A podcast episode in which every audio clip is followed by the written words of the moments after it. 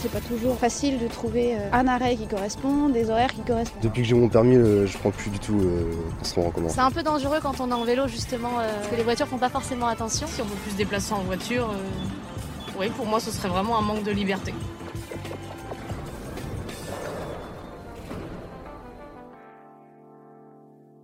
La crise sanitaire a eu de forts impacts sur l'ensemble de nos déplacements depuis mars 2020, avec, lors des différents confinements, une injonction à l'immobilité. Notamment lors du premier confinement, on a observé une baisse drastique des déplacements, de la pollution, de la congestion et du bruit. La situation que nous avons vécue est l'illustration de l'immobilité, avec l'arrêt des activités et de fait de la congestion urbaine. Un chiffre à retenir, le nombre de kilomètres parcourus a été divisé par 5 durant le premier confinement, selon l'Observatoire des risques routiers et de la mobilité. Problème, dans la même étude, 38% des répondants souhaitent utiliser à l'avenir davantage un mode de transport individuel et 31% moins utiliser les modes collectifs.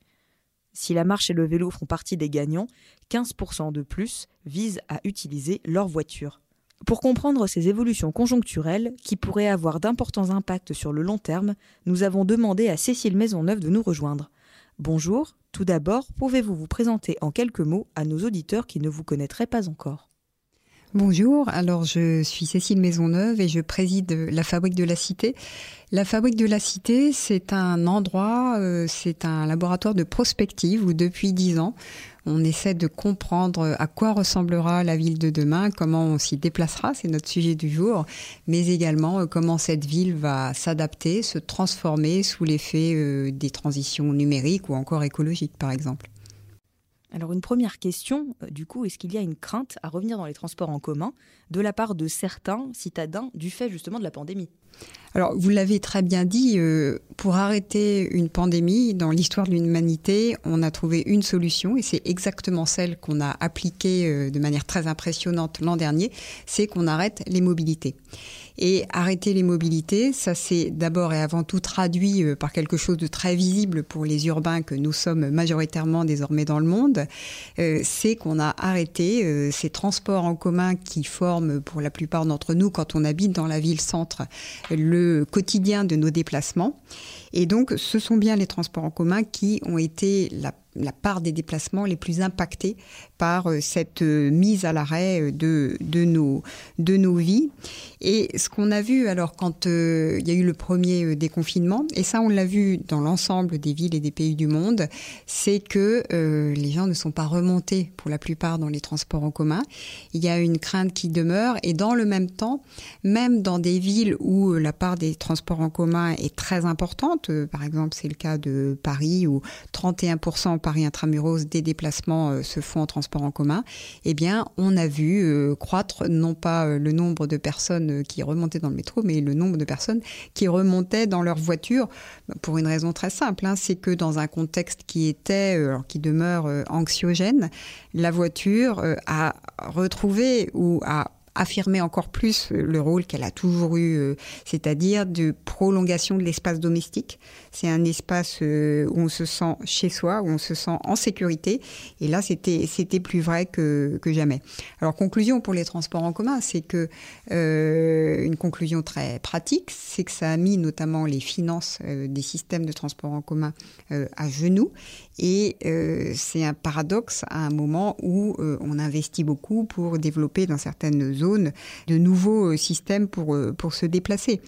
Et la question qu'on doit se poser aujourd'hui, c'est que d'une part, si on prend de nouvelles habitudes pendant euh, cette, cette pandémie, jusqu'à quel point vont-elles perdurer au-delà de la pandémie? C'est-à-dire que la raison pour laquelle on a arrêté de monter dans les transports en commun aura disparu, mais on continuera d'avoir une petite réticence à y aller. L'autre question qu'on peut se poser, c'est finalement, est-ce qu'on aura envie Parce qu'on a expérimenté autre chose et on n'aura peut-être pas juste bah, pas envie d'y retourner. Et puis, dernier point, euh, est-ce que la généralisation de pratiques de télétravail, alors non pas euh, permanente, mais euh, dans des proportions plus importantes qu'avant, ne va pas aussi perdurer. Et ce qui fait que je parlais de cet aspect de financement des transports en commun, à moyen et long terme, vous aurez moins de personnes qui les utiliseront et donc un système de financement fragilisé qu'il va falloir, à l'évidence, me semble-t-il, réinventer. Est-ce que ces mêmes évolutions se voient à l'international dans d'autres pays que la France? Alors, elle se voit partout. Alors, c'est particulièrement flagrant euh, dans euh, les villes européennes, parce que les villes européennes, euh, comme la France, ont construit, ont fait des transports en commun la colonne vertébrale de la ville-centre et on va dire de la périphérie proche. Et donc, dans, dans, nos villes qui sont conçues par pour autour des transports en commun euh, dans, dans leur centre, c'est tout à fait flagrant. Et j'allais dire, même dans des villes avec euh, euh, une, tradition très forte, historique de transport en commun, vous voyez, je pense par exemple Vienne, c'est un peu comme Paris, on a observé ça également. Donc c'est quelque chose de tout à fait général. Si on va dans d'autres géographies où les transports en commun ne jouent pas tout à fait le même rôle, où on n'a pas la même culture des transports en commun, ce que je veux dire par là, c'est que dans nos géographies européennes, c'est naturel de prendre des transports en commun c'est pas connoté euh, forcément socialement. Vous allez euh, dans d'autres géographies, par exemple l'Amérique du Nord, et plus encore dans l'hémisphère sud, le transport en commun, c'est le transport euh, peut-être du pauvre pour caricaturer. Et donc dans ces géographies, les effets sont encore plus importants parce que soit vous aviez des réseaux qui étaient très peu développés et dans certaines villes, le service a été arrêté, une partie du service a été arrêtée pour les raisons financières que j'ai mentionnées. Et puis dans d'autres dans d'autres géographies, ben, on a aussi, euh, alors là je pense à des villes, à des grandes métropoles comme New York, euh, euh, qui sont plus sur un modèle européen.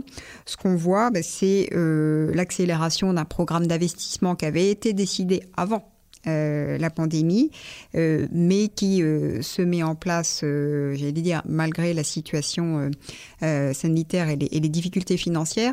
Mais c'est là que c'est intéressant, c'est qu'on en profite aussi pour réinventer le système de financement. J'en parlais à l'instant. à New York, on va réinvestir dans le transport en commun. Il y en avait grand besoin d'ailleurs parce que c'est un, système qui avait été pas mal délaissé, mais en, utilisant de nouvelles recettes, en l'occurrence un péage urbain, une taxe sur le e-commerce ou encore des taxes sur les, propriétés euh, de luxe. Mais ce qui, qui est assez paradoxal, euh, c'est de constater finalement que là où on va avoir besoin vraiment de, construire beaucoup, beaucoup de transports en commun, je pense à toutes ces villes qui se développent euh, de l'hémisphère sud, que ce soit sur le continent africain ou en Amérique latine, il va falloir vraiment être très inventif à la fois pour financer et pour bien démontrer que le transport en commun est une solution inévitable pour permettre de se déplacer euh, dans ces villes sans être euh, à des niveaux de congestion euh, complètement délirants. On le voit dans ce qu'on est en train de dire, ce que vous venez de dire. il semble qu'il y a un paradoxe finalement qui est en train de s'installer. À la fois, on a une prise de conscience de l'importance de mieux respecter l'environnement, et de l'autre, les individus, en effet, privilégient la voiture pour les déplacements, commandent de plus en plus de, colis qui nécessitent de la logistique et des flux d'utilitaires, prennent plus la voiture. finalement, comment résoudre ce paradoxe? Alors c'est vrai que le paradoxe que vous mentionnez, euh, il est, euh, dire, il est inscrit en chacun de nous, c'est-à-dire qu'à la fois on a tout à fait euh, conscience qu'on est collectivement embarqué dans une aventure et un vrai défi qui est la lutte contre le changement climatique mais que dans le même temps, on se rend bien compte qu'on a une individualisation de nos comportements qui est très très forte.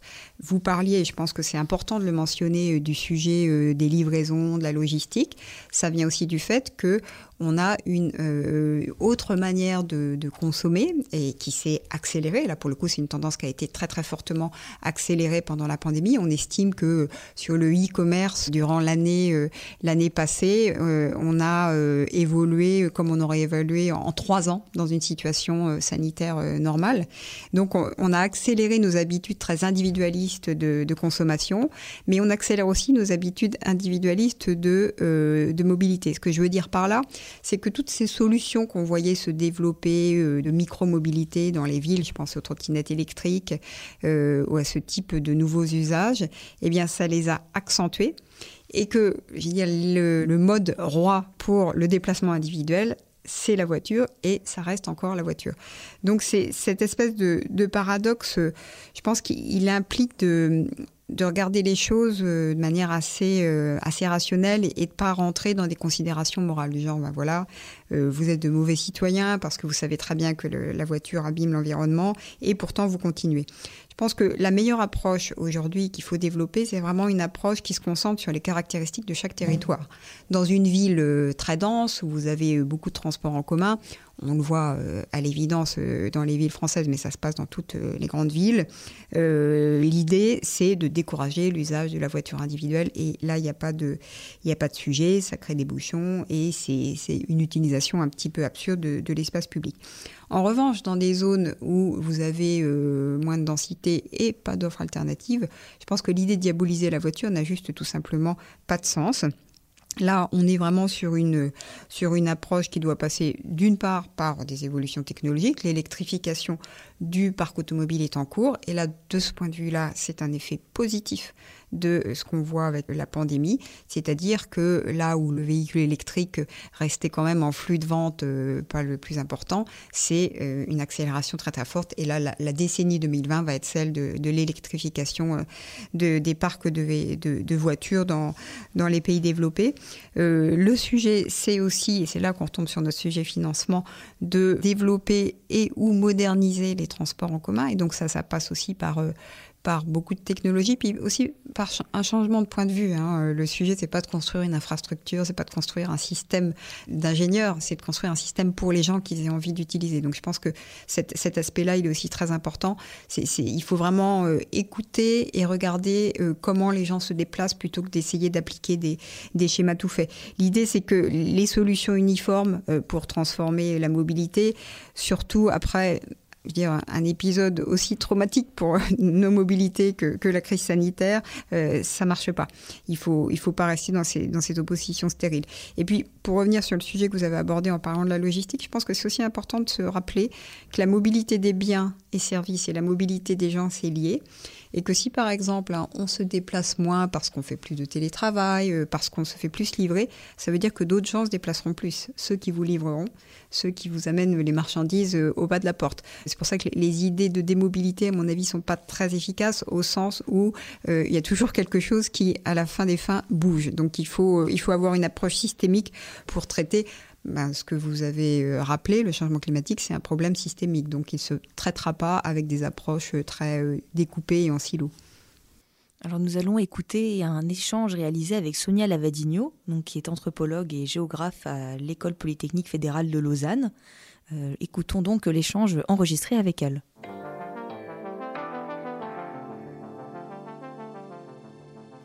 Vous venez de terminer une grande enquête sur les routines multimodales durant et post-Covid.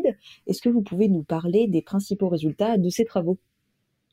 Alors, ce que l'on voit, euh, qui, est d'ailleurs euh, convergent avec d'autres enquêtes, c'est euh, une forte redécouverte de la proximité, la richesse de ses propres quartiers de vie, qui est liée d'ailleurs essentiellement au premier confinement et à la limite du premier kilomètre, et par la suite le fait qu'on ait étendu l'espace de vie seulement aux, 10 premiers kilomètres, c'est quelque chose qui, par effet de retour, a, vraiment mis une lumière sur les dynamiques de proximité. C'était quelque chose que les gens faisaient déjà précédemment, mais là, ils ont vraiment découvert beaucoup de nouveaux éléments de leur quartier et surtout, ils ont recentré leurs habitudes de vie au plus près, on va dire, de, leur logement. et, c'est quelque chose qui était finalement assez rare et c'est un des premiers résultats qui est plutôt intéressant aussi par l'effet que ça a eu sur les mobilités, c'est-à-dire une, redécouverte de la marche, redécouverte du vélo, euh, mise, en, utilité finalement de notre corps en mouvement euh, comme premier mode de locomotion et donc un délaissement assez fort des,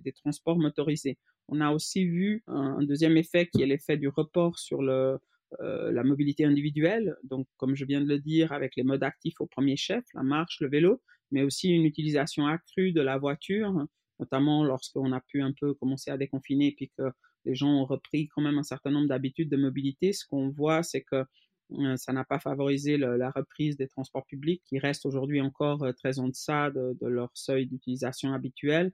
Euh, en revanche, on a vu une recrudescence forte à la fois de la voiture et des modes actifs, que je le rappelle, marche et vélo sont aussi des modes individuels. Donc on voit une montée forte d'une utilisation individuelle euh, de, la mobilité finalement. Hein. Est-ce que c'est une bonne nouvelle pour la ville? Euh, Ça peut être inquiétant de voir que finalement l'un des impacts de la crise sanitaire, c'est justement euh, qu'on va prendre de plus en plus sa voiture individuelle, peut-être dans laquelle on se sent aussi un petit peu plus en sécurité que dans des, transports collectifs? Je pense que c'est pas forcément une bonne nouvelle. Enfin, en tout cas, c'est sûr que le, le gain de part modal qu'on avait pu avoir ces 10-15 dernières années, le, le fait qu'il soit un petit peu gommé euh, et parfois même assez gommé euh, par ce, cette recrudescence de la voiture individuelle n'est pas une bonne nouvelle. Je pense que la bonne nouvelle est plutôt le fait euh, de ce recentrage sur des, des, déplacements dont le rayon est plus réduit. Ça, je pense que c'est une bonne nouvelle parce que globalement, c'est assez bien plutôt de pouvoir se dire qu'on peut vivre dans des bassins de vie plus recentrés, qu'on peut, euh, parce qu'on gagne du temps, parce qu'on a aussi moins de stress à tenter de couvrir beaucoup de kilomètres pour faire finalement des choses que parfois on peut aussi faire euh, un peu plus près de chez soi. Et, donc ces choix-là qui, qui, recentrent la vie des individus sur des dynamiques de proximité, je, je pense que c'est plutôt une bonne nouvelle. Et l'autre bonne nouvelle, euh, mais qui donc justement dépend beaucoup de est-ce que votre choix il va vers la marche et le vélo ou est-ce que votre choix va euh, sur euh, la, voiture, euh, c'est que si vous optez pour la marche et le vélo, ben on voit du coup augmenter la possibilité de vous maintenir en bonne santé, parce que là pour le coup les gens faisant beaucoup plus de d'activité physique, pouvant bouger plus au quotidien à l'aide de leur propre corps, euh, ça oui, c'est une bonne nouvelle, c'est quelque chose qu'on attendait depuis longtemps, enfin, ou les efforts sur ces parts modales. L'autre, élément que je pense est très positif, c'est, qu'il y a eu un vrai réveil des, collectivités publiques, de, des autorités, pour faciliter finalement euh, les déplacements euh, à l'aide de notre locomotion euh, propulsée par notre propre énergie. Et ça, je pense que c'est à la fois favorable et pour des questions de santé et pour des questions liées à la décarbonation de nos mobilités. Une dernière question, dans le cadre de votre enquête, vous vous êtes intéressé à huit villes, huit territoires différents. Est-ce que vous avez peut-être observé des, disparités d'usage, des habitudes différentes d'un lieu à l'autre? Alors oui, clairement, euh, dans les métropoles qui sont beaucoup plus intégrées, imbriquées, nous avions notamment par exemple une question qui mesure les affinités entre modes de transport, euh, qui, qui, était une question qui était posée comme qui est l'ami de qui, qui sont les modes de transport qui s'appareillent, euh, se mettent ensemble plus facilement euh, les uns avec les autres, et on voit que plus la ville et, et c'est pas tant la taille de la ville, mais évidemment ça a une influence, mais c'est ça l'intégration de son réseau de transport et, la capacité multimodale de son réseau de transport fait que euh, pour le coup dans la carte mentale des gens ça se reflète et les gens sont finalement plus copains-copains, j'aurais tendance à vous dire, c'est-à-dire font plus copains-copains entre les modes, euh, associent plus les modes entre eux. Donc ça, c'est quelque chose qui est clairement une différence euh, entre des territoires qui sont plus dispersés, comme euh, Lamballe Terre et Mer en Bretagne, euh, nous avons interrogé, ou bien euh, Valence ou Montauban, qui sont des villes plutôt moyennes. Et puis, quand on monte dans les grandes métropoles, Nantes, Rouen, Grenoble, là, on était plutôt dans euh, des résultats qui étaient beaucoup plus imbriqués, beaucoup plus fins. Les gens arrivaient beaucoup mieux à, à associer les différents modes de transport en, entre eux, donc à avoir cette capacité d'assemblage multimodal. Donc ça, c'est une bonne nouvelle pour les métropoles. Je pense que ça indique bien que les villes moyennes ont encore du chemin à faire, mais elles, elles, elles y parviennent partiellement. En tout cas, ce qu'on constate aussi, euh, je pense que c'est une piste euh, opératoire intéressante, c'est que euh, quand vous mettez le paquet, vous particulièrement, vous avez, même si vous êtes une ville moyenne, mais vous avez mis en place, admettons par exemple, la promotion du vélo ou du vélo électrique, ou vous, là pour le coup, ce mode-là est, est, plus représenté dans la, tête des gens de ces territoires-là. Et donc, je pense, enfin moi, ce qui m'a frappé, au-delà des différences, c'est plutôt les convergences, les ressemblances. On voit que même dans ce territoire, par exemple, de l'Emballe mer qui est très rural, euh, nous avons là aussi observé une vraie explosion euh, de l'usage des micromobilités, euh, beaucoup de trottinettes électriques. Et donc, c'est intéressant de voir que c'est n'est pas qu'à Paris ou, à Nantes que ce phénomène est présent. On, est bien dans une logique multimodale partout, dans tous les territoires, euh, y compris des territoires qui auparavant étaient jugés comme pas assez mûrs pour avoir euh, des logiques si multimodales. Donc ça, je pense que c'est un point qu'il faut considérer comme positif. On est loin d'un usage monomodal qui serait uniquement euh, la voiture, mais c'est vrai aussi que c'est pas uniquement les transports publics, loin de là, c'est vraiment la combinatoire de tous ces modes, y compris donc surtout de ces micromobilités et l'assistance électrique est un élément clé, notamment pour les campagnes. Dès qu'on est dans des territoires un peu plus vallonnés par monts et par vaux, c'est vraiment très important de pouvoir bénéficier de cette assistance électrique et on voit vraiment à quel point quand ça c'est présent, les gens l'utilisent même pour des distances supérieures à 5 km, donc 5-10 km. Et ça, c'est un point que je relève comme une tendance extrêmement positive, mais qu'il convient évidemment d'encourager avec des, politiques de promotion ciblée euh, de ces modes.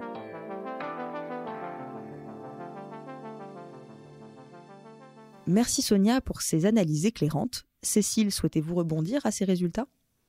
Ben, Je pense que ce que Sonia nous, explique euh, est assez passionnant parce qu'elle montre vraiment, et ce point de vue d'anthropologue euh, et sur les questions de mobilité est, euh, est toujours très intéressant, cette question de l'individualisation des comportements est vraiment la marque de fabrique de la mobilité du, du 21e siècle. Individualisation et personnalisation, c'est-à-dire que non seulement on veut un mode qui est le nôtre, mais qu'en plus on va vouloir autour une certaine expérience autour de ce mode. Euh, ce qui est intéressant aussi, c'est qu'elle elle, elle décentre un peu le point de vue hein, en ne parlant pas que de la grande ville, elle parle de, de petites villes ou de villes moyennes. Et le point crucial, c'est que là aussi, ça bouge. Euh, on se centre toujours quand on parle, quand on veut montrer les évolutions de la mobilité, on a tous en tête euh, les images de pistes cyclables ou de trottinettes en plein Paris. Euh, là, ce qui changera vraiment le système, et si on veut reparler du sujet environnemental, ce qui permettra vraiment de décarboner le système, c'est pas ce qui se passera dans des villes où vous avez déjà en réalité une mobilité largement décarbonée. C'est dans ces zones où on utilise massivement la voiture que ça va se jouer. Et ce que nous explique Sonia Lavadino, c'est que euh, ça y est, c'est en mouvement. Le, changement dans ces zones-là aussi est en mouvement. Depuis un an, l'une des stars de la mobilité, c'est le vélo. Est-ce un argument pour lui permettre de prendre réellement sa place sur la route au détriment des automobilistes? Alors, la, question du vélo, euh, premier, élément de réponse, je pense qu'il faut faire attention aux effets loupe. Euh, ce que j'appelle l'effet loop, c'est que, euh, j'en parlais tout à l'heure, euh, ces très belles images de grandes avenues, de grands boulevards, auparavant totalement congestionnés par les voitures, aujourd'hui dédiés quasi intégralement au vélo, effectivement, sont des images très impressionnantes et c'est fait pour aussi, je veux dire, il y a aussi euh, un, message à travers l'image qui, est passé. Euh, pour autant, attention euh, à revenir aux chiffres. Euh, si, euh, pour parler comme les experts, on, se rappelle la part modale du vélo euh, dans une ville comme Paris, elle est très modeste. on était autour de 2%, même si ça double, on est toujours qu'à 4%. ce que je veux dire par là, c'est qu'il faut, faut toujours se rappeler, quand on parle de mobilité, euh, on a un système qui est très inertiel. C'est un peu comme quand on parle d'énergie. Euh, on a des infrastructures, des, une organisation de la ville qui a été euh, construite sur, des, sur des décennies et ça se change pas comme ça en, en, un, en un claquement de doigts. Pour autant, ce qui est intéressant aujourd'hui à travers le sujet du vélo, c'est alors non pas la prise de conscience, parce que ça a toujours été le cas, mais c'est se rappeler que euh, la clé finalement pour faire évoluer un système de mobilité, c'est comment vous répartissez l'espace public. Alors, je ne pense pas que le, sujet d'opposition vélo-voiture soit, soit euh, très fructueux. De manière générale, je pense que c'est l'un contre l'autre ne marche pas. Euh, D'autant qu'à Paris, il ne faut pas oublier celui qui a la principale part modale des déplacements. Plus de la moitié des déplacements sont les piétons. Donc euh, c'est quand même euh, le roi, en tout cas dans, la ville-centre, euh, dans nos géographies, ce sont souvent les piétons. Et puis, la question du vélo aussi, je pense que doit nous amener à, une réflexion plus large, au-delà de comment on répartit l'espace public, c'est sur comment on organise un système qui favorise la pratique du vélo. Ce que je veux dire par là, c'est que quand on a voulu favoriser la pratique de la voiture, bah, d'abord on a construit des routes, après on a construit euh, des euh, stations-service, on a construit des places de stationnement, euh, c'est-à-dire qu'on a organisé l'ensemble du système qui fait qu'une voiture pouvait rester immobile, pouvait rouler en toute sécurité, pouvait faire le plein. Ben, c'est exactement pareil pour le vélo. Pour le vélo, il suffit pas de poser des pistes cyclables en disant ben, les cyclistes vous roulerez là. C'est comment on organise toute une infrastructure qui permet de se déplacer vraiment de point à point à vélo. Donc c'est toute la question, ben, quand on quitte le vélo pour sauter dans un métro ou un RER, où est-ce qu'on met le vélo? Est-ce qu'il y a des parkings? Est-ce qu'on peut mettre le vélo dans le métro ou le RER e Si vous êtes à Copenhague, c'est même pas une question. Vous montez avec votre vélo et il n'y a pas de sujet. Et ça, pour le coup, on en est encore qu'au balbutiement. Moi, ce, que je trouve intéressant aujourd'hui dans, la question du, du vélo, c'est euh, comment ça s'applique non pas tant à la ville-centre qu'à euh, l'espace périurbain. Euh, notamment aux espaces périurbains où on n'a pas assez de densité de population pour que construire des, des transports en commun, ce qu'on appelle des modes lourds avec des lourds investissements, soit rentable. Donc on ne le fera jamais. Mais dans ces espaces-là, là où il y a beaucoup de, ou quasiment exclusivement que des voitures qui, permettent de se déplacer, c'est vraiment intéressant d'appliquer de, cette approche systémique euh, autour du vélo, de voir comment on peut transformer la voirie, l'espace public pour accueillir le vélo, et puis pour accueillir son corollaire, c'est-à-dire, j'en parlais tout à l'heure, le piéton. Parce que si vous réfléchissez dans certains, euh, dans certains espaces périurbains, avec, euh, par exemple, où il y a pas mal de lotissements, souvent, il n'y a même pas de trottoir. Donc non seulement il n'y a que la route pour le vélo, et euh, vous pouvez même pas non plus marcher. Donc je pense que c'est un ensemble qui doit permettre d'accueillir, pour dire pour résumer l'ensemble, une mobilité individuelle active voilà, dans ces espaces qui, historiquement, n'ont pas été conçus comme tels. Pour moi, le, grand défi de, autour du, vélo et de ces éléments de, mobilité active, c'est vraiment dans le périurbain qui se trouve aujourd'hui. J'imagine que le tracé du RERV, qui prévoit de relier les stations de RER e en Ile-de-France en piste cyclable, euh, c'est une bonne nouvelle euh, à vos yeux pour aller dans ce sens? En Ile-de-France, on a une infrastructure de transport en commun qui est totalement exceptionnel. Je pense qu'il faut quand même euh, le rappeler. Exceptionnel même au niveau mondial. Ça fait partie des, références mondiales en matière d'équipement de transport en commun. On a une autre infrastructure extrêmement développée, extrêmement riche, euh, qui est l'infrastructure routière et autoroutière. Euh, et ça avait été très bien montré dans, un appel à projet international qui était sorti il y a deux ou trois ans, lancé par le Forum métropolitain du Grand Paris, qui avait imaginé l'avenir des, des routes et autoroute euh, d'Île-de-France. Et tout ça pour dire que c'est une, une région qu'on a toujours conçue euh, pour, euh, pour être très mobile, où on peut facilement se déplacer, jusqu'alors en transport en commun ou et euh, en voiture. Donc aujourd'hui, le défi, c'est d'ajouter, euh, dire, euh, un troisième larron dans le paysage, tout le, cet équipement, cette infrastructure autour du, vélo. Là où ça a énormément de sens, c'est notamment en, en, deuxième couronne, parce que comme dans toutes les deuxièmes couronnes, les grandes périphéries des métropoles en France, même d'autres que, que la métropole parisienne, on a et on aura un déficit de transport en commun. Et donc là, c'est très intéressant de réfléchir à ce système vélo d'autant que beaucoup de déplacements sont de périphérie à périphérie et que notre système de transport en commun a été euh, conçu euh, historiquement de manière radiale, c'est-à-dire que tout converge vers Paris. Donc on a le grand investissement qu'on sait dans le Grand Paris Express précisément pour, pour décongestionner euh, l'hypercentre en, évitant ce système en radial.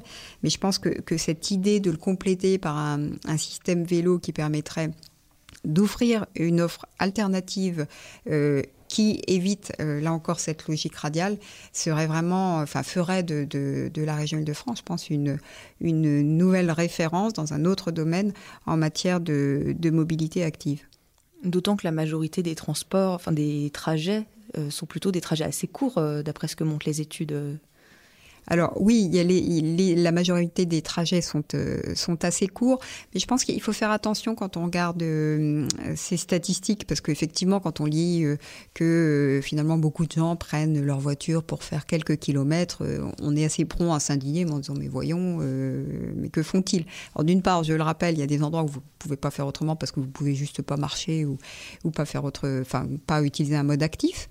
Et puis les études sous-estiment euh, ce qu'on appelle les déplacements maillés. Et ça, ça avait été euh, très bien montré il y a quelques années dans une étude faite euh, dans la métropole bordelaise.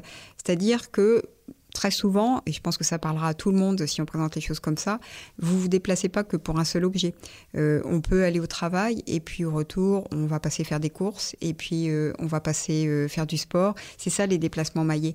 Et quand on compte statistiquement les déplacements, on va dire ah bah tiens oui pour faire deux kilomètres on a pris sa voiture, mais en réalité on a fait beaucoup de choses et on a fait un enchaînement de choses, y compris quelquefois qui implique de porter des paquets. Enfin vous voyez donc je pense que ce type de, de statistiques gagnerait à être affiné en regardant les usages réels et qui sont derrière ces pratiques de mobilité et les objectifs de ces, de ces pratiques de mobilité. Alors pour finir, quel avenir euh, voyez-vous pour toutes ces mobilités sur nos territoires? Quand on parle de, de l'avenir des, des, mobilités sur le territoire français, euh, je pense qu'aujourd'hui, on ne peut pas déconnecter euh, ce sujet de la question qu'on a évoquée tout à l'heure, qui est la question environnementale. Pourquoi? Si on regarde simplement les chiffres aujourd'hui, euh, en France, 30% euh, de nos émissions de CO2, c'est la mobilité et l'énorme majorité de ces 30%, c'est de la mobilité routière.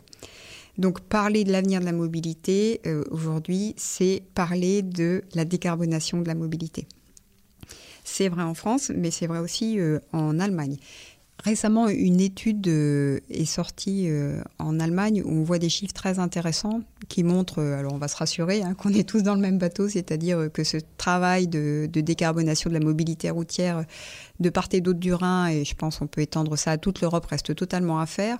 Et que nous montrent ces chiffres, c'est un que le nombre de véhicules par ménage en Allemagne ne cesse d'augmenter.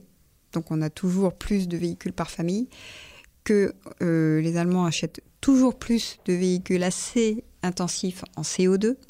Et là, on a toute la question de, des SUV. J'ai vu que, par exemple, euh, alors ça, c'est pas en Allemagne, je crois que c'est au Royaume-Uni, ils ont décidé d'élargir les places de parking parce que les gens ont des voitures plus grosses. Donc, ils prennent acte de, de l'augmentation de la part des SUV dans les nouvelles voitures.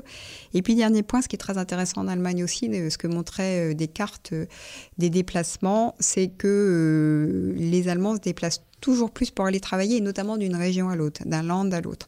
Donc, euh, quand vous voyez ce constat-là euh, en Allemagne, on peut faire euh, peu ou prou le même en France. vous vous dites qu'il y a un gros, gros travail à faire. Donc, si je, devais définir les, grands enjeux de, de la mobilité dans les 20-30 ans à venir, hein, qui est l'échelle de temps qu'il faut compter pour la question de la décarbonation, c'est d'abord qu'on va devoir travailler sur, euh, le système de transport lui-même. Ce que je veux dire par là, c'est que il faut électrifier le parc de véhicules. Donc ça, c'est en route et euh, ça s'accélère et ça, c'est mm, assez euh, massif et généralisé dans, l'ensemble des grands pays développés. Mais il va falloir travailler aussi sur deux autres paramètres. Euh, le premier paramètre, c'est euh, la localisation des lieux de travail, la localisation d'habitat, c'est-à-dire c'est un sujet d'aménagement du territoire. Et ça, pour le coup, euh, transformer le territoire français, c'est bien 20 ou 30 ans dont on a besoin pour, pour réaliser ça. il y a des, des, sujets liés, on le sait bien, à l'étalement urbain, euh, des sujets liés euh, à euh, où sont les emplois, où est-ce qu'on habite. Et donc cette, cette réflexion-là, elle est absolument urgente parce que si on ne, on ne change pas ce paramètre-là, ça suffira pas d'électrifier le, le, parc le parc automobile. Et puis l'autre facteur euh, qui doit bouger aussi, puisque finalement, euh, quand on regarde euh, la principale cause d'augmentation des émissions de CO2 de la mobilité routière, c'est parce que la demande augmente, c'est-à-dire qu'on veut toujours se déplacer plus. Et donc de ce point de vue-là, il faut aussi réfléchir d'une part sur comment les nouvelles technologies, comment le numérique nous permet de nous déplacer plus intelligemment. Euh, c'est-à-dire que là où avant on était tout seul dans une voiture, bah, comment on peut faire en sorte de plus être tout seul dans la voiture? Ça c'est juste un exemple, la mobilité partagée. Et puis aussi une réflexion euh, plus large, euh, la plus sociologique, sur nos rythmes de vie. Et en fait, cette réflexion-là, bah, elle est, c'est plus une réflexion, c'est de l'action, parce que finalement, tout ce qu'on a dû faire avec la pandémie sur le télétravail, c'est exactement euh, une manière euh, d'attaquer euh, ce, sujet de, nos rythmes de vie. Et on voit bien qu'aujourd'hui, ce qui est très intéressant, c'est que un certain nombre de salariés ont goûté au télétravail.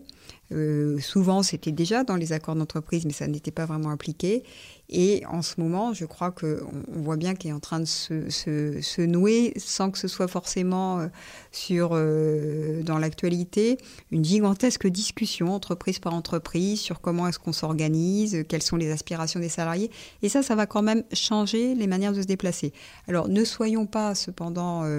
n'ayons pas une vision trop irénique de, cette, de ce changement des modes de travail, parce que ce qu'on a constaté, c'est que quand on se déplace moins pour aller travailler, eh ben, on utilise ce, temps de déplacement qu'on aurait auparavant utilisé pour aller travailler pour autre chose. Ça s'appelle l'effet rebond. Et euh, on le constate, il y a des études qui de plus en plus renseignent cet effet rebond. On aime se déplacer, en plus quand on en a manqué de déplacement, euh, on le sait tous. Donc euh, ne surestimons pas non plus le poids de ces de ces changements de rythme de vie. Ce qui est certain, c'est qu'il faudra jouer sur l'ensemble de ces paramètres, qu'il ne faudra pas vouloir appliquer des solutions, euh, j'allais dire, trop parisiennes, hein, parce que souvent quand on parle de mobilité, on, a tous euh, en tête euh, la manière dont se déplace euh, un, Parisien, mais c'est pas du tout, du tout comme ça que fonctionnent la plupart des autres villes en France et encore moins des, des, territoires de manière générale. Donc il faut vraiment adapter à chaque territoire ses solutions et travailler dans le temps long sans vouloir trouver de recettes magiques parce que de toute façon il n'y en a pas de recettes magiques.